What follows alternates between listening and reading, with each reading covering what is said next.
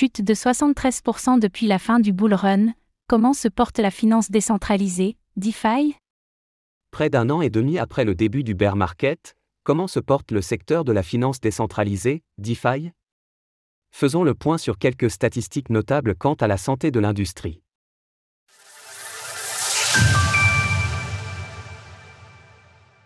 La finance décentralisée face au bear market. À l'image de nombreux actifs depuis les plus hauts de novembre 2021, la finance décentralisée, DeFi, a, elle aussi, subi le bear market de plein fouet. Et pour cause, la valeur totale verrouillée, TVL, sur les différentes blockchains est en baisse d'environ 73% sur la période étudiée.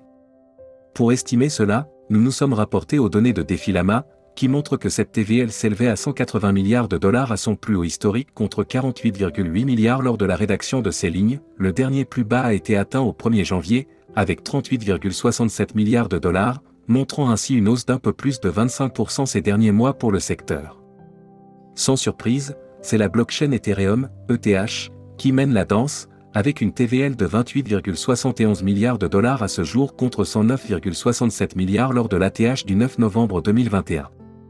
Toutefois, les données avancées par Defilama n'intègrent pas certaines valeurs par défaut. C'est par exemple le cas du double comptage, à savoir lorsqu'un utilisateur dépose des fonds sur un protocole A, récupère un LP token qu'il ira ensuite déposer sur un protocole B. Si par exemple le dépôt initial était de 1000 dollars, le double comptage comptabiliserait alors 2000 dollars en référence aux actions sur les deux protocoles, ce qui n'est pas pertinent. Cependant, il peut être intéressant d'intégrer certaines données comme le stacking liquide, par exemple avec Lido, ainsi que les différents dépôts de tokens de gouvernance. Avec ces paramètres, la TVL passe ainsi à plus de 231 milliards de dollars lors de l'ATH de la DeFi contre 75,71 aujourd'hui. Une chute qui reste donc sensiblement similaire en termes de pourcentage. Les statistiques du point de vue des utilisateurs. En zoomant ces données pour se concentrer sur les protocoles, le podium est occupé par Lido, MakerDAO ainsi qu'AV.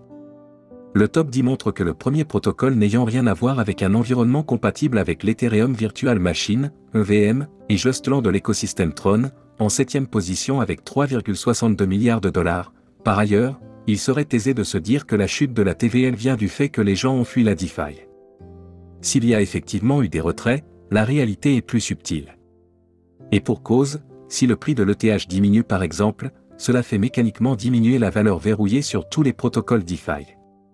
En fait, selon une requête de Richard Chen sur Dune, le nombre d'utilisateurs actifs mensuels aurait diminué d'environ 50% depuis novembre 2021, passant de 972 000 à 492 000.